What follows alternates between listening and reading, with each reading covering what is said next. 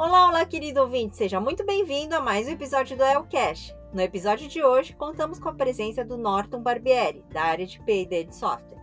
Ele vai contar um pouco sobre sua participação no projeto KFX, como o projeto proporcionou ele a ter uma experiência de viajar para a Coreia do Sul, ter contato um pouco mais de perto com a cultura, Oi, Norton. Primeiramente, muito obrigada pela sua participação no Elcast. Norton, conta aí para os nossos ouvintes como é que o projeto iniciou, o que você tem vivenciado desde que você participou aí desse projeto. Oi, Skenny, tudo bom? Primeiro, muito obrigado por ter me convidado a participar. Fico bem feliz de estar aqui e compartilhar um pouco da, da história do projeto e como que a gente está andando. É, o projeto começou, foi de uma maneira bem curiosa. A nossa primeira experiência com a Coreia do Sul começou há muito tempo atrás, lá em 2012, no primeiro projeto que foi do, do C130, que a gente desenvolveu o sistema de terrain following com eles. Só que na época a gente trabalhava junto com a Elbit, só que a gente não tinha tanto contato no primeiro momento, só num segundo momento, assim, mais dos voos de teste, que a gente estava lá, mais presente no dia a dia. Já o projeto do KFX, que a gente está trabalhando agora, foi bem interessante a forma com que ele começou, porque esse é um projeto do, do governo, né, da Coreia do Sul, para desenvolver a indústria é, nacional de defesa deles, muito semelhante ao projeto é, FX2 aqui do, do Brasil, né? Só que no projeto deles, eles tinham vários aspectos que eles queriam desenvolver da indústria, e também aliado com aspectos que eles queriam desenvolver né, nesse avião. Eles já têm uma empresa que desenvolve aviões, vamos dizer assim, e então eles tinham algumas funcionalidades que o avião deveria ter, e uma delas era a capacidade de voo a baixa altitude. Existe um produto americano, né, de mercado, vamos dizer assim, mais de prateleira, que implementava essa capacidade, mas o governo da Coreia, a Força Aérea da Coreia, não ficou satisfeito com o desempenho desse produto.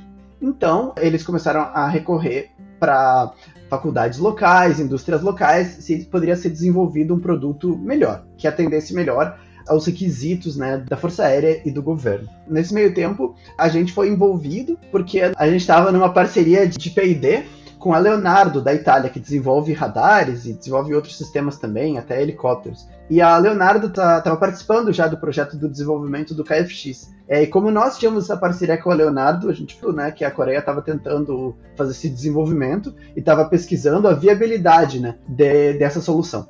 Então, nosso primeiro envolvimento foi num estudo de viabilidade de desenvolver um computador que executasse essa função para esse novo caça coreano. Então começou uma coisa bem teórica, bem abrangente. A gente desenvolveu esse estudo junto com alguma universidade coreana e um time de P&D da Leonardo. Fizemos vários testes, fizemos vários estudos a conjunto e desenvolvemos essa atividade que foi a estudo de viabilidade. É, quando eu entrei no projeto, a gente estava nesse trabalho que visava mostrar se era possível ou não ter essa, atividade, essa funcionalidade do voo a baixa altitude atendendo ali aos requisitos de uma forma mais satisfatória do que o produto de mercado, incluindo custos e manutenção, enfim, uma análise bem ampla. O estudo mostrou que isso era possível, que era bastante, que teria alguns pontos complexos ali, como a interação com o radar é, que estava sendo desenvolvido para a aeronave.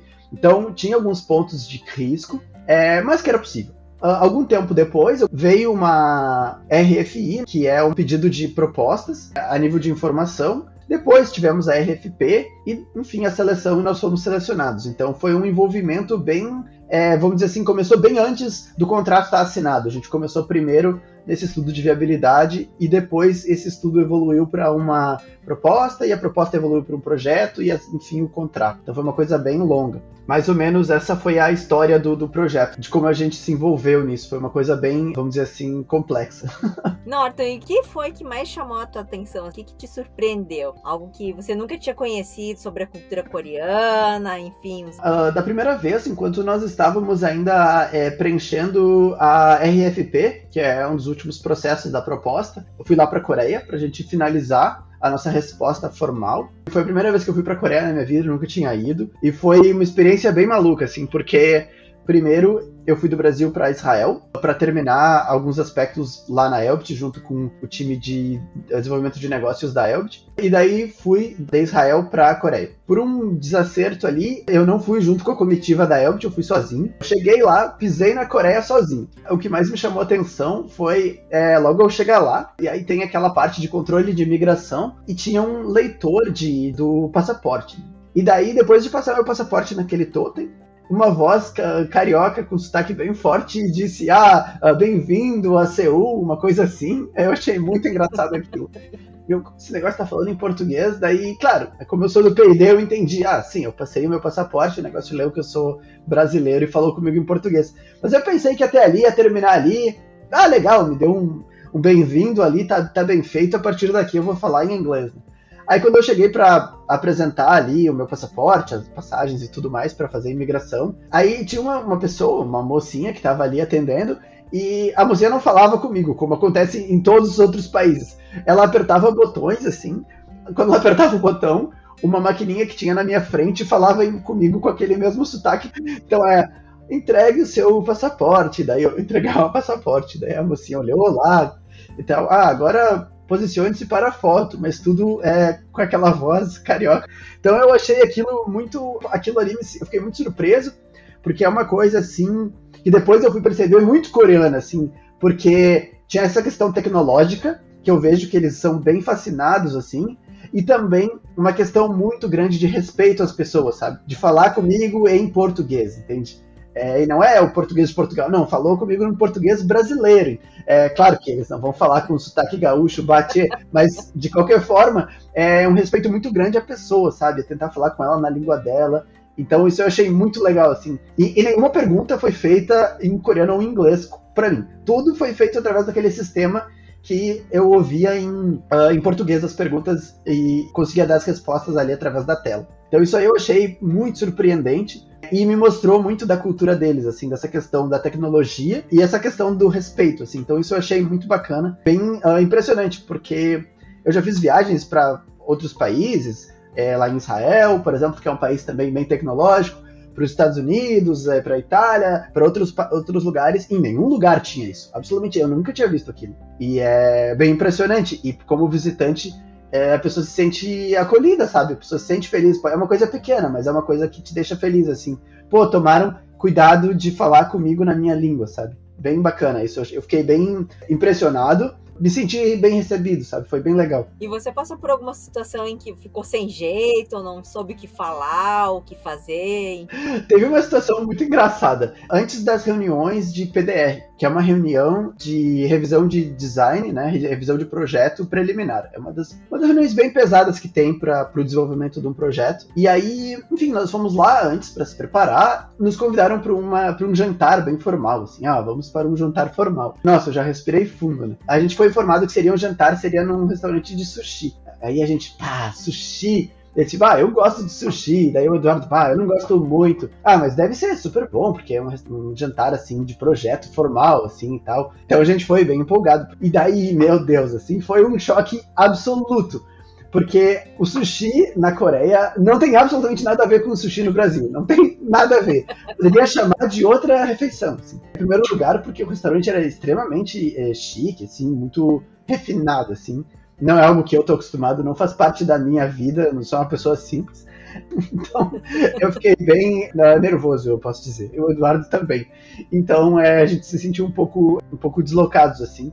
E segundo, porque o sushi era extremamente de verdade, entende? Era um sushi é, original, vamos dizer assim. Acredito que aquele sushi daquele lugar que a gente foi era muito mais fiel ao sushi original do que o que eu estava acostumado aqui no Brasil, né? Porque ao mesmo tempo, tem uma reunião muito formal, assim, é, a gente não tá muito acostumado com isso, a gente do P&D não, normalmente não tem esse tipo de reunião, e a gente se sentiu um pouco deslocado, porque a gente sabe que foi uma coisa de boa intenção, né, que nos chamaram para ser legal, e agora para nós foi uma coisa meio estranha. Assim. Mas como é que era o sushi aqui? Era muito diferente. Não teve nenhum sushi Filadélfia. não. Isso é coisa de brasileiro. nenhum deles, absolutamente nenhum deles era frito, porque não tinha nenhum hot. Também não sei. Eu tô, tô, brincando aqui, né? Claro que esses sushis não são tradicionais, mas é, enfim, para começar.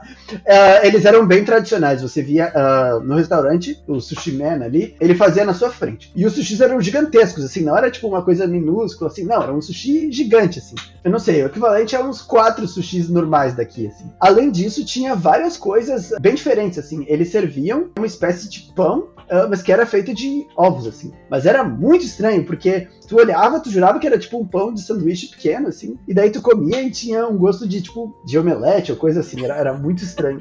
E isso é só um exemplo. A primeira coisa instantânea foi que tinha uma quantidade absurda, assim, era muito forte o sushi. Tinha muito, muito wasabi, e ele já colocava isso. Não era tu que colocava, tipo, ele já vinha ali dentro. Como o sushi man tava na minha frente, eu descobri como que falava menos wasabi em coreano. Eu só procurei como era menos e falei menos wasabi para ele. Ele achou muito engraçado começou a rir da minha cara. É, eu não me importei e ele começou a colocar menos wasabi para mim e pro Eduardo. Daí eu comecei a conseguir comer o sushi até o final, assim. Mas era muito, muito, muito curioso, assim. Eles serviam uma espécie de água que era tipo uma água, uma infusão, assim, de, de frutas. Muito, muito estranho aquilo. Eu nunca tinha tomado uma coisa assim. Não tinha, tipo, ah, eu quero uma água, entende? Outra coisa, por exemplo, não tinha um, é, um garçom, entende? Pra tu pedir, ah, eu quero uma coca Coca-Cola, entende? Não, não, não existia isso, entende? vinha uma pessoa ali que te servia e depois a gente entendeu que aquela pessoa era uma espécie de garçom. Se quisesse alguma coisa, tinha que pedir para ela. E depois ainda a gente entendeu que não era a gente que tinha que pedir, era tipo o host ali da, da janta que tinha que pedir. Então, eventualmente, ele perguntou para nós se a gente queria alguma coisa para tomar, e daí, óbvio que eu pedi um litro d'água ali, porque eu já tava explodindo de tanto wasabi. É, então foi uma coisa engraçada. Foi uma situação muito, muito desconfortável. Não tem tanto a ver é, com a questão coreana, porque era né, um restaurante de sushi. Hoje eu rio, mas na época eu tava muito nervoso, porque assim, a gente se sente responsável, porque, putz, se eu, se eu passar uma impressão ruim aqui, né, daqui a dois dias a gente vai ter uma reunião super importante, é, isso vai talvez influencie, né, e tal. Então a gente fica muito nervoso de não passar vergonha, assim, ou fazer uma coisa errada. Ficou muito feliz que antes do jantar a gente tinha comido umas chicken wings no restaurante do hotel. então ninguém tava com fome, então a gente pôde ali comer socialmente os sushis. Foi bem mais complicado do que as perguntas técnicas da PDR. Depois disso, numa conversa mais informal que a gente teve com eles, a gente conseguiu explicar que nem a gente do Brasil, é, nem os times de Israel, tava acostumado com aquele tipo de jantar tão formal, assim, que a gente era mais, sei lá, easygoing, assim, que a gente era mais é, informal e que da próxima vez a gente podia só ir num bar ou tomar uma cerveja ou ir num lugar mais simples que eles não precisavam se preocupar com aquilo, porque aquilo não fazia muito parte da nossa realidade. E daí, das outras vezes, foi uma coisa mais parecida com isso. Eu notei que todo mundo se sentiu mais confortável, inclusive os coreanos, porque eles também não são muito formais assim no, no, dia a dia e também nas confraternizações deles eles uh, eu vi que eles gostam de ir no bar e conversar depois do trabalho descontrair um pouco assim porque o pessoal lá é bastante trabalhador assim. Parecido com a gente aqui eles trabalham bastante são bem esforçados assim e comprometidos e no final eles têm essa tendência assim de tá agora que a gente trabalhou bastante agora que a gente já deixou tudo no trabalho a gente vai num bar, tomar um pouco de cerveja, conversar um pouco é, e descontrair. Então essa parte é bem legal. Não fez mais aquele tipo de jantar formal. A gente parou com aquilo. É, às vezes na boa intenção acabam deixando até os convidados meio constrangidos. Mas foi legal, foi uma experiência totalmente diferente. Assim, eu nunca iria naquele restaurante, tipo, se eu estivesse viajando a turismo na, na Coreia porque é uma coisa muito requintada, assim. Mas foi uma experiência legal. Não, a Coreia é um lugar muito legal, assim, tem várias opções de restaurantes, de, de atrações, e tem bastante coisa para ver, conhecer. E essa coisa do sushi em si é uma coisa mais refinada, né? Não é uma coisa ah, comum, entendi. né?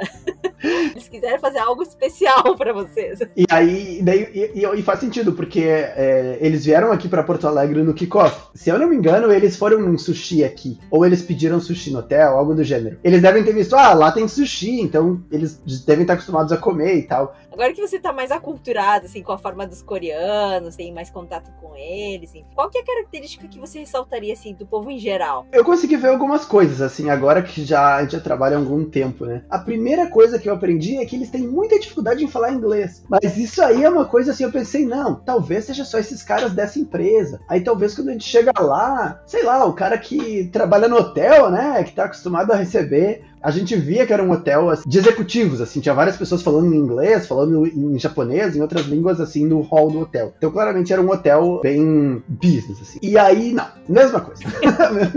inglês bem difícil.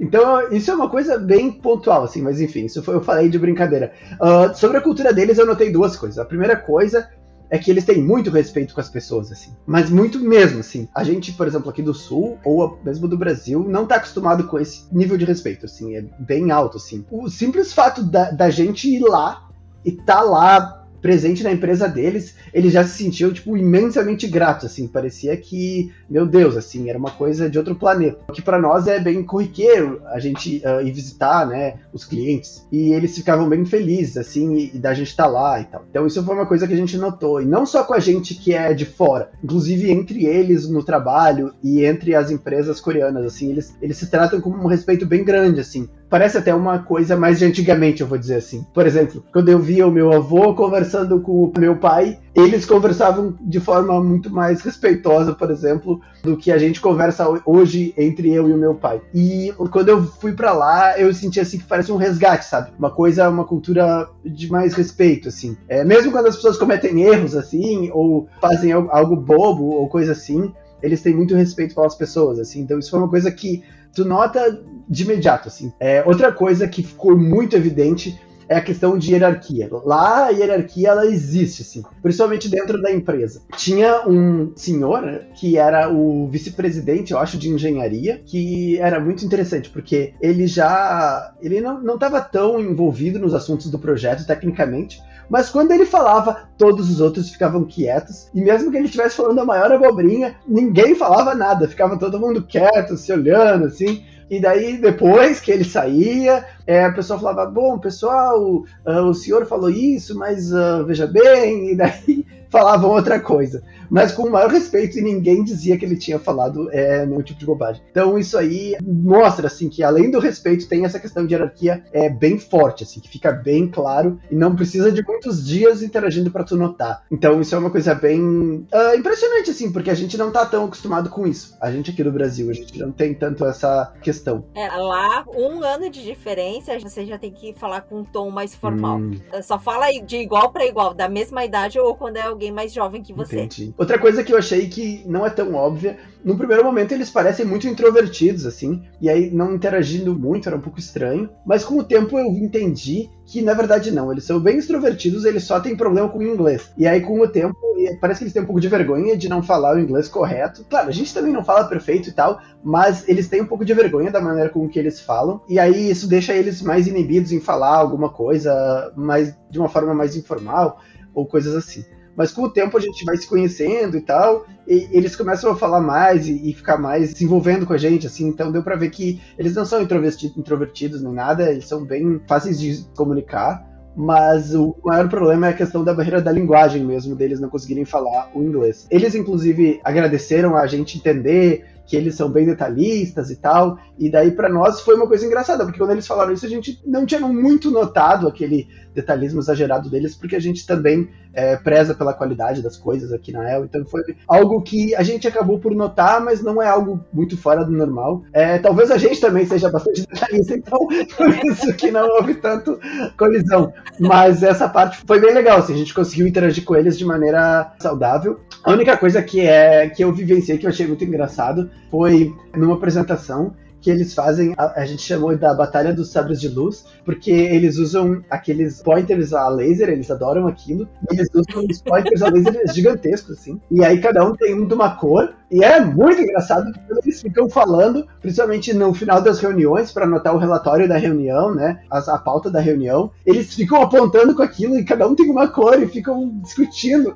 Eu achava muito, muito engraçado. Quando a gente estava nas reuniões lá, uh, um, dos, um, um, dos meninos lá fazia a pauta em coreano e no final se traduzia a pauta para o inglês para todo mundo acordar na pauta em inglês. Então tinha uma, uma fase da reunião que nós, uh, da, da El e o pessoal da Elpt e o pessoal até da Leonardo ficava mais em idle ali esperando, né? Uh, eles uh, se concordarem lá a tradução do, do coreano para o inglês. Então a gente ficava só assistindo a eles se degladiando com aqueles pointers, era muito engraçado. Essa coisa do idioma, de a gente achar que, por eles serem bastante turistas estrangeiros, a gente chega com essa coisa. Eu fui em 2019 pra lá, e aí eu falava pro meu marido, ah, Virgiano, vai lá e fala com eles, pergunta lá onde é que é o negócio. Ele ia lá e falava em inglês. Ia, voltava, ia, voltava, e o cara não entendia. Ele foi umas duas vezes. Aí ele chegou e falou assim, ah, Skinny, vai lá falar, porque ele não me entendeu.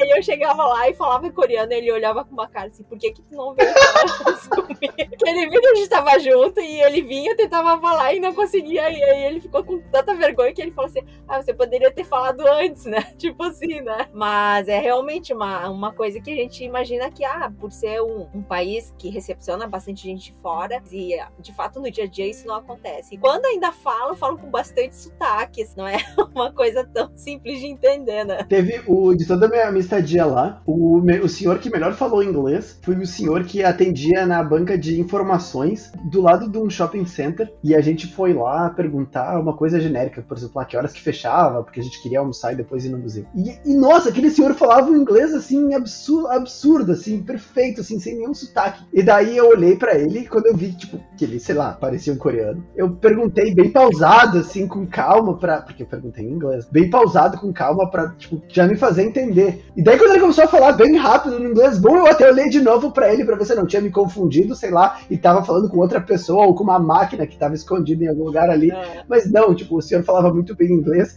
e até a gente elogiou ele por falar tão bem inglês. Daí ele nos contou que ele tinha feito um intercâmbio, a faculdade é, nos Estados Unidos ou coisa assim, que tinha morado lá um tempo maior, um, alguns anos, e daí ele tinha aprendido a falar melhor inglês. E aí quando ele se aposentou, ele começou a trabalhar ali. É muito legal escutar essas histórias, assim, né, de saber do projeto, mas a tua experiência de ter vivenciado alguns dias numa cultura que é totalmente diferente. É desafiador, ainda mais numa situação de negociação, de definição de projeto, uma carga aí de responsabilidade que gera um nervosismo. É, é bem. Eu fico muito feliz de ter tido essa, essa oportunidade de trabalhar no projeto com eles. Primeiro, por o projeto ser do lado do PD ali, ser um projeto desafiador, assim, uma coisa bem fora do comum, coisa complexa, assim, envolve várias áreas. Então, é uma coisa bem legal de fazer. Não é tão bater o martelo assim, é um projeto bem diferente. Até por isso que não está sendo feito na Coreia, porque a grande parte da, do projeto do KFX e o grande orgulho deles é ter um grande escopo nacional no desenvolvimento do, do avião lá. Então, claro, se eles contrataram uma empresa externa para fazer, era porque realmente era algo diferenciado. Então, o escopo nos deixa muito interessado. E eu, particularmente, acho muito fantástico ir lá e interagir com eles. É muito legal, assim, porque é muito diferente. É tudo muito diferente. Cresceu em mim, assim, uma. O povo coreano cresceu em mim, assim, porque é muito é, impressionante tu chegar lá. Por exemplo, é, lá eles têm um aplicativo de Google Maps lá que eles fizeram. É de uma empresa coreana. Tu chega lá e o aplicativo do Uber ali não é de uma empresa americana que tá lá, não. É de uma empresa coreana lá, é o Kakao Taxi lá, acho que é o nome da. Uhum, Kakao Talk. O, é, o chat é no Kakao Talk, sabe? Isso é muito bacana, porque eles têm a tecnologia lá que consegue rivalizar com empresas do mundo todo, né? Isso é muito bacana de ver como o povo deles se esforça para estar tá à frente da tecnologia e tem empresas de ponta. E se tu olha no mapa, né, um paísinho tão pequeno, né, é muito impressionante, né? Eles têm tanta tecnologia, várias empresas de tecnologia são lá, então empresas enormes aí, é, nossos televisores, celular, quanto eles fazem lá e muita coisa surpreendentemente ainda é fabricada lá na Coreia. Então é muito bacana assim de ver é, que eles conseguiram se desenvolver mesmo numa situação muito difícil lá na Coreia. Eu achei muito impressionante de ver, porque claro a gente sabe, né, de ler as notícias e se informar, mas é muito diferente ver lá no dia a dia como eles têm um padrão de vida super elevado, é, as pessoas vivem bem lá, sabe? É muito bacana de ver como o país consegue se desenvolver e ainda assim manter todo mundo numa situação de vida muito, muito legal, assim, é muito bacana de ver. Claro que todo o país tem seus problemas, por exemplo, eu andei lá em Seul, existiam alguns mendigos na rua, né? Existia pessoas vendendo em carrocinhas, claro, tudo isso existe, não é como se fosse um lugar perfeito, né? Mas tu vê todo o desenvolvimento que eles conseguiram ter naquele país tão pequeno, né? E com uma integração que não é tão grande com o resto do mundo, né? Eles têm até dificuldade de falar o próprio inglês. Só recentemente que eles estão tendo essa, essa explosão no mundo, né? Até com a questão da música e, do, e de algumas. K-pop, toramas. É, eu vejo que algumas telenovelas, eu não sei como eles chamam seriados, eu não sei como que eles chamam lá. Drama. É, drama. alguns. Não, só que aqui eles falam dorama. dorama.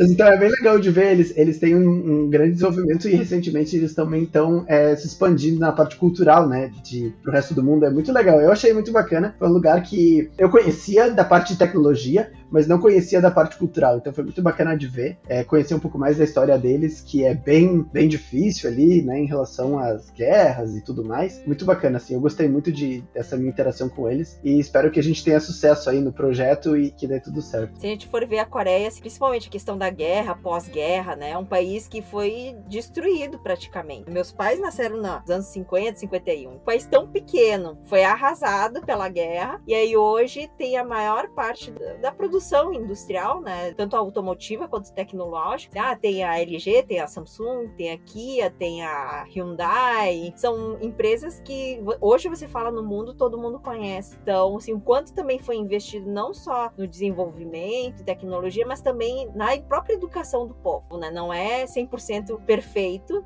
tem seus problemas, mas o contexto geral é um país que foi crescendo e progredindo ah, a questão ah, da, da cultura coreana sendo moda, né? A gente vê muito, ah, K-pop, BTS. Quando fala assim, eu, ah, lá vem, né?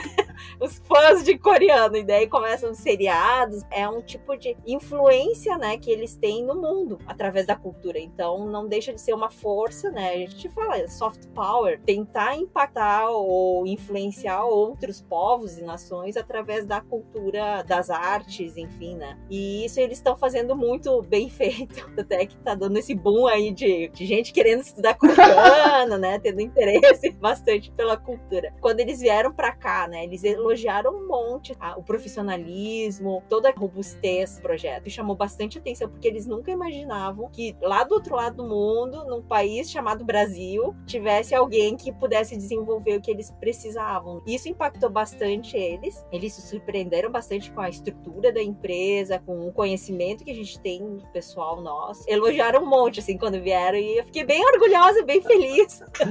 que aí fica o parabéns também de todo mundo que tá participando do projeto, principalmente você que tá liderando aí, pela postura profissional, sua dedicação no projeto. Eu fico muito feliz também, Skin, da gente poder trazer é, mais um projeto para El, né, que vai movimentar todos os setores aí, o P&D, a produção, todo mundo. É, o projeto, às vezes, tem projetos que acabam ficando muito dentro do P&D, né, e esse projeto a gente tem a chance de que nem outros projetos grandes da empresa, movimentar vários setores, então isso aí é muito legal que a gente consegue começar o projeto lá no desenvolvimento de negócios, vem vindo, sabe, vem P&D, agora tá mexendo um pouco na produção, e vem mexendo em todas as áreas da empresa, assim, vai mexendo em todo mundo, né, nesses projetos, assim, então é bem legal, a gente tá bem feliz. Tem sido um desafio bem grande, né, pela questão da língua e de padrões de projeto que eles usam bem diferentes dos nossos, mas a gente tem se esforçado muito para que isso dê certo, porque a gente entende que é um elo que a gente tá construindo, né. É a nossa primeira interação é direto com essas empresas, né? Com a Kai e com a Hano. É uma oportunidade que a gente não pode arriscar, né? A gente tem que acertar e a gente tem que sair de lá com muito bem visto por eles, né? Para ter uma chance de participar de um próximo contrato ou de um próximo projeto é, deles. Então é algo que a gente está se esforçando bastante para que dê certo para todo mundo, né? Não só para a gente financeiramente aqui como a El, mas também que eles fiquem satisfeitos com o produto que a gente está fazendo, para que dê tudo certo no projeto, que a gente fique com uma, uma boa visibilidade, né, no cliente para que a gente consiga ter mais projetos sim, junto com eles. Bom, Norton, eu agradeço mais uma vez pela tua participação na Elcash, por compartilhar sobre a tua experiência, de contar sobre o projeto, de ter vivenciado lá na Coreia, né? E aproveito para desejar sucesso a você e a todo mundo do programa. Juntos, ter uma boa jornada aí na excelência da El. Muito obrigado, Skenny. Eh, muito obrigado pelo cast, muito obrigado pelos elogios. É, muito obrigado também a toda a empresa que tem nos ajudado no projeto. E é isso aí. Valeu. Valeu por estar neste momento conosco e por hoje vamos nos despedindo por aqui. Você que tem sugestões, comentários, manda lá no comunicação sem cedilha, sem tio, arroba el.com.br e até o próximo Elcast.